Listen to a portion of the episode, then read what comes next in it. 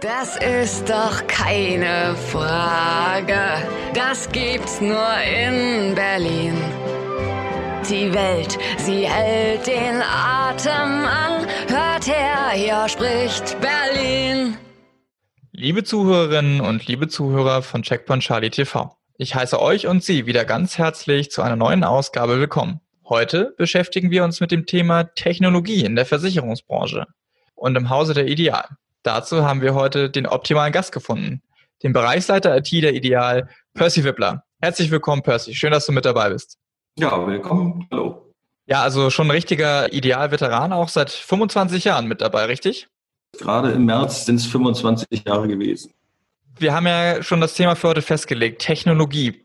Dazu vielleicht mal meine Frage gleich von Anfang an. Innovation, Technologie, Fortschritt. Das sind so Begrifflichkeiten, da denken viele Menschen in der Versicherungsbranche zuerst an Insurtechs und an Startups. Warum ist das aus deiner Sicht zu kurz gegriffen? Tja, grundsätzlich kann man eigentlich betrachten, jetzt bin ich ja, wir hatten es ja gerade eingangs schon 25 Jahre hier und bin 1995 eingestellt worden, um eigentlich Digitalisierung, damals besonders im Umfeld des Vertriebes mit einzuführen. Und von daher, wenn man an Insurtechs heute denkt, denkt man eigentlich nur das, was ganz Modernes jetzt gemacht wird durch Digitalisierung. Das findet durchaus auch statt. Wobei gerade im Umfeld der Startups kann man schon sagen, dass das meistens äh, Spezialisierung auf gewisse Ausschnittstechniken sind, wo Dinge vielleicht mal anders gemacht werden, als sie üblich sind, wo man meint, ein bisschen innovativer zu sein. Letztendlich aber kann man eigentlich betrachten, dass in dem ganzen Finanzsektorsegment schon sehr, sehr lange eigentlich digitalisiert wird. Und egal, womit man es jetzt technisch eigentlich machte. Nichtsdestotrotz ist, ist auch ein bisschen unsere Auffassung, dass es nicht nur darum geht, irgendwas Einzelnes ganz besonders auffällig zu machen, sondern dass am Ende Digitalisierung eigentlich daraus besteht, dass Prozesse gut laufen. Und das ist dann die Integration von Vertriebspartnern, von Kunden, von der Versicherungsgesellschaft selbst, die Vernetzung miteinander und die in dieser Form halt noch exzellenter zu werden.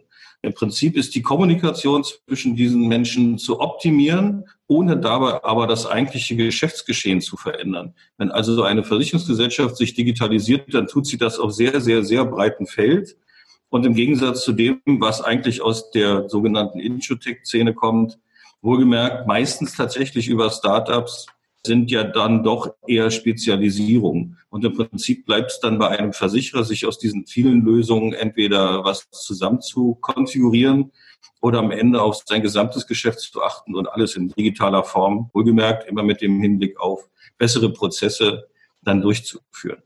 Okay, ja, du hast es ja schon angesprochen. Ähm, die Versicherungsbranche, auch die großen Unternehmen, nicht nur die kleinen Insurtechs, arbeiten ja schon lange an digitalen Prozessen, an technologischen Projekten und auch ihr bei der Ideal seid ja seit 2003 damit beschäftigt, eure Angebote eigentlich fast aus der Offline-Sphäre rauszuheben und in die digitale Sphäre zu verlagern. Was sind da so die Kernentwicklungen in dem Kontext gewesen und nach welchen Grundsätzen habt ihr eure Strategie ausgerichtet? Äh, ja, das ist äh, richtig. Nur gemerkt, digitalisieren im, im allgemeinen Begriff. Also digital ist ja irgendwie alles, was elektronisch verarbeitet wird, machen das Gesellschaften schon ganz lange. Wir haben im Übergang seit ungefähr 2001 anbegonnen, bis 2003 dann fertig umgesetzt, den besonderen Schritt gemacht, was im Versicherungsumfeld schon recht spektakulär damals war, nämlich alles das, was wir an Angeboten haben, ausschließlich übers Internet anzubieten. Das war, das klingt immer noch gar nicht so lange her, aber damals war das schon eine außergewöhnliche Welt von Vermittlern und Kunden zu erwarten, dass die nun im Internet miteinander kommunizieren sollen und ihre Geschäftsprozesse darüber abwickeln. Heute ist das schon sowas von Standard, zumindest da, wo es gute Internetanbindung gibt. Aber selbst das wird ja immer mehr ein Thema. Von daher kann man sich das kaum noch vorstellen, wie das eigentlich so gewesen ist, wenn man damit anfängt, seine Prozesse online zu gestalten. Und äh, wir sind ein Versicherer, der ausschließlich mit Vermittlern zusammenarbeitet, die nicht ausschließlich für die Ideal vermitteln, also Makler und Mehrfachagenten und auch andere Vertriebswege. Aber wir haben keinen Angestelltenvertrieb, sodass wir natürlich Lösungen bereitstellen müssen, die alle beglücken und bedecken. Und 2003 war bei uns der Punkt vollzogen, dass all das, was wir für unsere Vertriebspartner anbieten, rein übers Internet gemacht haben, rein online. Und da liegt es natürlich schon mal nahe, dass man für die Vertriebspartner schon einen extra geschützten Bereich, also ein Extranet aufbauen muss, wo die ihre Prozesse finden. Aber damit kann ich nicht wirklich jeden Partner in der Summe glücklich machen. Nehmen wir mal an, wir hätten eine Bank als Vertriebspartner oder eine Versicherungsgesellschaft, die ja eigene Lösung für ihre äh, Angestellten anbieten. Da ist es ganz schwer, immer zu argumentieren, jetzt gehst du mal dahin und meldest dich da an und dann gewöhnst du dich bitte an deren Oberfläche. Und wenn du bei der Gesellschaft was machen willst, dann meldest du dich mit den Daten dort an und musst dich auch wieder durch die Oberfläche navigieren so dass wir schon ganz, ganz, ganz früh angefangen haben, unsere Dienstleistung, in der, an der Stelle besonders natürlich rund um unsere Produkte, so als Internet-Applikation bereitzustellen, dass sie in die Systeme unserer Partner integriert werden können. Auch so weit gehen, dass ein Vertriebspartner selbst, wenn er denn schon eine Homepage betrieben hat, wohlgemerkt, wir reden ja immer noch von einem Zeitraum von 2003 an begonnen, da war das noch nicht so handelsüblich, dass Vermittler eigene Webseiten hatten. Aber nichtsdestotrotz haben wir Services dafür bereitgestellt, dass unsere Berechnungsfunktionen und Abschlussfunktionen eben auf den Webseiten der Vertriebspartner integriert werden konnten, ohne dass die selber dafür was programmieren müssen, sondern aufs einfachste eingebunden werden können. Und von unserer Seite aus war es dann auch schon möglich, zum Beispiel die Farbgestaltung umzugestalten, das Logo des Vertriebspartners einzubinden, die Adresse des Vertriebspartners mit anzugeben sodass eben nicht im Fokus hier ist Idealversicherung steht, sondern im Fokus steht, ich bin der Vertriebspartner, ich habe eine Lösung für dich und guck mal, was du auf meiner Webseite machen kannst. Ich habe hier einen tollen Rechner, halt wohlgemerkt dann natürlich im Rahmen unserer Produkte. Und dieses Portfolio haben wir dann über die Jahre, jetzt haben wir ja 2020, sind ja schon 17 Jahre dahin, schon ziemlich komplettiert gucken natürlich auch immer nach neuen Innovationen, neuen Techniken. Was ist State of the Art? Was erwartet eigentlich der Mensch heutzutage von Angeboten, um auch an dieser Stelle noch flexibler, noch leichter integrierbar zu sein, um unsere Produkte halt auch den Anforderungen heutzutage gerecht über alle möglichen elektronischen Medien halt zugänglich zu machen das, was du eben gerade gesagt hast mit der Einbindung bei den Vertriebspartnern, das erinnert mich so ein bisschen an so ein Buzzword, was momentan viel durch die Gegend geistert, nämlich Ökosysteme. Ist das ein Gedanke, der bei euch da auch eine Rolle spielt, die Integration in bestehende Ökosysteme, oder ist das jetzt sozusagen einfach eine Zufälligkeit? Nee, tatsächlich, also das, das Thema müsste man tatsächlich sogar noch weiter aufmachen. Unsere Philosophie, um da die Antwort direkt zu geben, ist schon in bestehende Ökosysteme reinzukommen. Die Alternative wäre ja selber ein Ökosystem aufzubauen und zu versuchen, sagen wir mal so wie Apple oder Amazon, dass man das anbietet, was man hat. Und wer sich darin tummeln will, der hat sich darin äh, so zu bewegen, wie, wie das vorgegeben ist. Unsere Philosophie, die sich auch zwangsläufig ergibt, ich meine, wir sind schon ein gut erfolgreiches Versicherungsunternehmen, aber das Größte sind wir ja erkanntermaßen nicht. Und somit haben wir natürlich auch im Markt Position zu finden. Und andere können da viel, mit viel mehr Macht rangehen und sagen, wenn du in dem Umfeld mit uns kommunizieren möchtest, dann komm zu unserem Portal oder zu unseren Lösungen. Wir müssen natürlich zusehen, dass wir mit unseren Produkten, unseren Lösungen da genau sind, wo dann am Ende der Vermittler oder eben der Kunde sich aufhält. Das heißt, es gibt ja möglicherweise Ökosysteme, wo wir dann entsprechend rein wollen äh, oder rein müssen sogar. Und genau das war schon immer der Ansatz. Das ist ja der große Vorteil von der Fokussierung auf die Internettechnologie und auch die Benutzeroberflächen über Internettechnologie bereitzustellen oder sonstige Schnittstellen, dass man darüber natürlich, wenn man sehr offen ist, anpassungsfähig in, solche Ökosysteme natürlich rein kann und somit auch in den Lösungen großer Vertriebspartner, so dass es dann ein leichtes ist zur Integration. Das darf man auch am Ende nicht, nicht vergessen um in ein, ein solches System reinzukommen, darf der Entwicklungsaufwand auf der Seite des eigentlichen Betreibers auch nicht sehr hoch sein, weil das würde dann wieder mit Kosten und mit viel Zeit verbunden sein und dann stößt das nicht selten auf Ablehnung. Also gucken wir natürlich, dass wir mit unseren Lösungen so trivial daherkommen, wenn sie dann am Ende auch komplex und voll funktionsfähig sind, aber aufs einfachste integrierbar, um, wie gesagt, genau am Ende da zu sein, wo entweder der Vermittler oder der Kunde ist. Okay, das heißt also, das ist auch der Grund, warum ihr nicht auf Portal- oder App-Lösungen setzt, weil eigentlich bei euch die Maxime zählt, sich perfekt integrieren zu können in andere Landschaften. Das ist einer der Punkte. Das ist jetzt natürlich eine, eine persönliche Meinung, die was zum Thema Portale dahergeht. ich jetzt gar nicht so allgemein daherstellen will, aber ich wiederhole nochmal, wir haben gar nicht die Marktgröße, dass man sagen kann, du Kunde oder du Vermittler, na bei Vermittler mag das noch anders sein, aber du Kunde, der du jetzt mal einmal in drei Jahren an einem Vertrag was gucken willst, da hatten wir dir doch damals Zugangsdaten zugeschickt, such die mal raus und geh in dein Portal, melde dich an und dann finde dich in dem Portal, wo du jetzt seit drei Jahren das erste Mal drin bist, zurecht. Irgendwo müssen wir eine Navigation da drin haben mit ganz vielen Funktionen, so dass wir sagen, wir machen lieber die Einzellösung einer Web-Applikation als das große Ganze hier mit der Idealversicherung kannst du das und das und das entsprechend alles tun, aber du musst dich halt zurechtfinden. Dafür ist die Wiederholung der Kommunikation mit uns gerade eben bei Kunden doch eher, eher zurückhaltend. Und das ist der zweite Grund dafür. Also einerseits wollen wir ja da sein, wo andere solche Portale schon betreiben. Also die erste Antwort auf jeden Fall. Und andererseits, ist, wie gesagt, das ist eine persönliche Meinung von mir, glaube ich auch gar nicht, dass der Kunde Lust darauf hat, sich ständig in Portalen zurechtzufinden, sondern lieber an einer Stelle alles zusammenfindet. Und da sollen dann bitte die Lösungen enthalten sein, die ich suche. Vielleicht nochmal zu dem Thema der digitalen Kommunikation zurück. Da hast du ja vorhin drüber gesprochen und da ist natürlich auch innerhalb der Branche das Thema Bipro ganz wichtig. Da seid ihr ja von Beginn an als ja, Mitinitiator dabei und auch in offiziellen Funktionen engagiert. Was ist euer Antrieb, dass ihr sagt, dass ihr diese Initiative unterstützen wollt? Das ist im Prinzip eigentlich schon fast eine logische Konsequenz aus dem, was wir davor hatten die Integration bei anderen, die das im größeren Stil tun oder vielleicht sogar erfolgreiches schaffen, ein Zentrum zu bilden für Vermittler oder Kunden, bedeutet natürlich, dass die auch jeweils Techniken haben, an die man angebunden werden möchte. Am Ende mag vieles funktionieren, indem man sagt, hier ruft eine Webseite auf und ich kann es auch hübsch einfärben und es sieht dann ein bisschen aus wie bei dir. Aber nichtsdestotrotz, was ich anfangs sagte, wenn wir von Digitalisierung sprechen, dann sprechen wir auch immer von Prozessen, die miteinander funktionieren müssen. Und bei einer Integration, bei einem Partner bedeutet es auch nicht nur, dass eine Funktion da ist, sondern die Daten müssen auch übertragen werden. Es muss Schnittstellenanbindung geben. Und so ein Prozess, den man an der Oberfläche sieht, ist immer nur ein Teilausschnitt.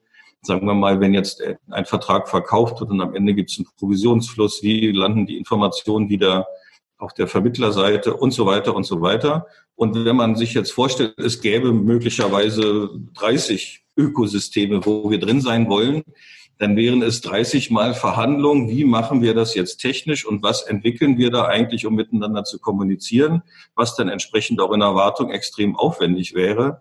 Und da bot sich damals, als wir von der Idee dieser äh, Schnittstellen Standardisierung, aus dem dann die Bipro sich dann gebildet hat, mitzumachen, natürlich eine Riesenchance, weil damals war dann die Web-Service-Technologie genau die richtige, an, über die man nachdenken musste, also in der internetbezogene Maschine-zu-Maschine-Kommunikation, die dann aber bezogen auf Prozesse, die in der Versicherungsbranche in der Kommunikation zwischen Vertriebspartnern und Versicherern üblich sind, zu verständigen, dass man immer gleiche Schnittstellen benutzen kann, so dass wenn man einmal so einen Service bereitstellt, auch andere Anbindungen dann viel leichter sind. Damals war dann der Gedanke natürlich ganz groß, dass wir die wesentlichen Prozesse äh, für den Anfang, damit beginnt nun mal in der Versicherung alles, die Tarifierung und das Angebotswesen und eine Beantragung von Anträgen zu standardisieren, sodass aus Maklerverwaltungsprogrammen auch solche Prozesse angestoßen werden können. An der Stelle haben wir eben schon frühzeitig angefangen, viel mitzuarbeiten, viel auch von diesen Normen mitzuprägen, auch Arbeitsweisen mitzuprägen gerade wohlgemerkt mit dem Ziel, damit eine spätere Integration in weitere Lösungsanbieter dann um Längen leichter wird. Die Bipro hat sich in der Form, finde ich, ziemlich gut durchgesetzt, dass sie auf jeden Fall ein anerkannter Standard ist. Und die Versicherungswelt heutzutage, also Vermittler, Makler, Verwaltungsprogrammhersteller, sonstige Dienstleister und auch Versicherer, die sprechen schon Bipro. Und da passieren natürlich auch technologisch Weiterentwicklungen, sodass man nicht sagen kann, das, was wir damals erfunden haben, wird auch noch in weiteren zehn Jahren Bestand haben. Aber zumindest ist da genau die richtige Plattform, um eben so viel Integration wie möglich in Zukunft mit seinen Lösungen und Prozessunterstützung haben zu können. Ja, jetzt seid ihr aber nicht nur darauf bedacht, eure Prozesse zu optimieren, zu standardisieren und zu integrieren, sondern ihr fungiert ja auch als Ideal regelmäßig, wenn man das so betiteln möchte, vielleicht ein bisschen als Labor oder als Brutkasten für junge Unternehmen, Introtechs, die ihre Dienstleistung, ihre Technologie in einem Live-Umfeld erproben wollen, von deren Konzepte überzeugt seid. Wie genau sieht diese Kooperation dann aus? Also grundsätzlich kann man erstmal sagen, wir haben auch den großen Vorteil, dass wir unsere Lösung selber entwickeln. Wir haben gar nicht mal so eine geringe Menge von wirklich hochkompetenten Entwicklern, wo sich das durchzieht von der Bestandsführung über die Infrastruktur, die wir selber entsprechend dafür anbieten, bis hin zu den Web-Applikationen und versuchen nun auch dauerhaft, das sieht man ja, was wir, worüber hier wir die ganze Zeit reden, eben nicht nur auf der vertrieblichen und produktorientierten Seite sehr innovativ zu sein, sondern auch ganz praktisch gesagt technologisch immer innovativ zu sein und mit unseren Systemen auch das abzubilden, was im Markt benötigt und erwartet wird. Und da werden wir natürlich auch durch die Beobachtung von Startups durchaus häufiger darauf hingewiesen, dass es Ideen geben kann, auf die wir logischerweise natürlich selber nicht kommen können, weil unser Fokus klar darin liegt, unsere Prozesse zu verbessern, unser Geschäft zu verbessern, unsere Produkte besser zu unterstützen. Und wenn dann halt von Startups, nennen wir sie mal jetzt in dem Fall so zusammen, oder andere Unternehmen, die tolle Ideen haben, dann ist es für die auch nicht immer ganz einfach, ihre Idee so marktgerecht zu präsentieren, dass man auch mal ein praktischen Beispiel sieht, so sieht das dann aus, wenn es einer macht. Weil üblicherweise hat ja ein Startup immer nur die Chance, etwas zu entwickeln und zu präsentieren und in die Hoffnung zu haben, dass es irgendjemand gibt, der das dann gerne machen oder anwenden möchte. Und genau da, wie eingangs gesagt, haben wir einen großen Vorteil, dass wir die Sachen selber entwickeln dass wir durchaus auch bereit sind, eben bei gewissen Lösungen, die uns jetzt ansprechen, die auch in unserem Geschäftsprozess durchaus unterstützen könnten, zu sagen, passt mal auf, wir können hier mal zusammenkommen, wir opfern mal ein bisschen Zeit und entwickeln halt die, eine Schnittstelle dafür, dass das, was ihr anbietet, bei uns dann funktioniert. Und dann hat man einen vorführbaren Use Case, eben der praktisch zeigt, wenn man das und das bei uns mit der Lösung des Startups so und so macht, hier haben wir zum Beispiel Idealversicherung, bei denen sieht das dann im Ergebnis so aus. Das machen wir sehr gerne und auch gar nicht so selten, also jetzt bestimmt nicht 20 Mal im Jahr, aber ein, zwei Mal im Jahr kommt schon sowas entsprechend vor. Immer mit dem großen Vorteil natürlich, dass dabei auch erkennbar ist, ob eine Lösung im Markt existiert, die für uns auch von großer Bedeutung werden kann. Und wir helfen eben an der Stelle durchaus auch den Startups, die da eine tolle Lösung haben, immer zu zeigen, wie es praktisch funktioniert. Und das hilft denen dann am Ende natürlich großartig im Markt, das besser zu platzieren, weil wenn man etwas in echt sieht, ist das tausendmal besser als eine Präsentation oder ein Video, wo man theoretisch vormacht, wie es eigentlich sein könnte. Und wenn man dann sagen kann, so ist das integriert bei der Idealversicherung, haben die was davon und wir haben natürlich am Ende auch sogar noch einen zusätzlichen Nutzen davon, dass es wieder nach außen sichtbar wird, dass wir auch technologisch entsprechend innovativ unterwegs sind. Ja, wunderbar. Also Win-Win und das ist ja in der Kooperation irgendwie auch immer das höchste Ziel. Genau. Jetzt haben wir viel darüber geredet, was ihr macht, auch über eure Kapazitäten, die ja relativ hoch sind, gerade was eure Inhouse-Entwicklung auch angeht. Ich würde jetzt ganz gern nochmal über das Thema Zukunft sprechen und zwar Zukunft der IT in der Versicherungsbranche. Es wird ja viel diskutiert über Legacy-Systeme, aber auch darüber, dass doch ein bisschen was passieren muss. Was glaubst du, was sind so Kernentwicklungen, die es in der IT, in der Versicherungsbranche jetzt und in Zukunft geben muss, um auch den zukünftigen Anforderungen von Vertriebspartnern und Kunden gerecht zu werden?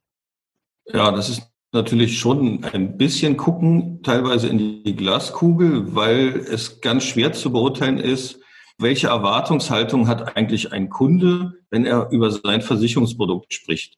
Da muss man einerseits sagen, erst wie sich Technologie entwickelt und Möglichkeiten bietet, wird es bei den Kunden und auch Vermittlern erst einen gewissen Bedarf entwickeln, aus dem sie erkennen, wenn es jetzt noch so und so wäre, dann wäre das noch toller.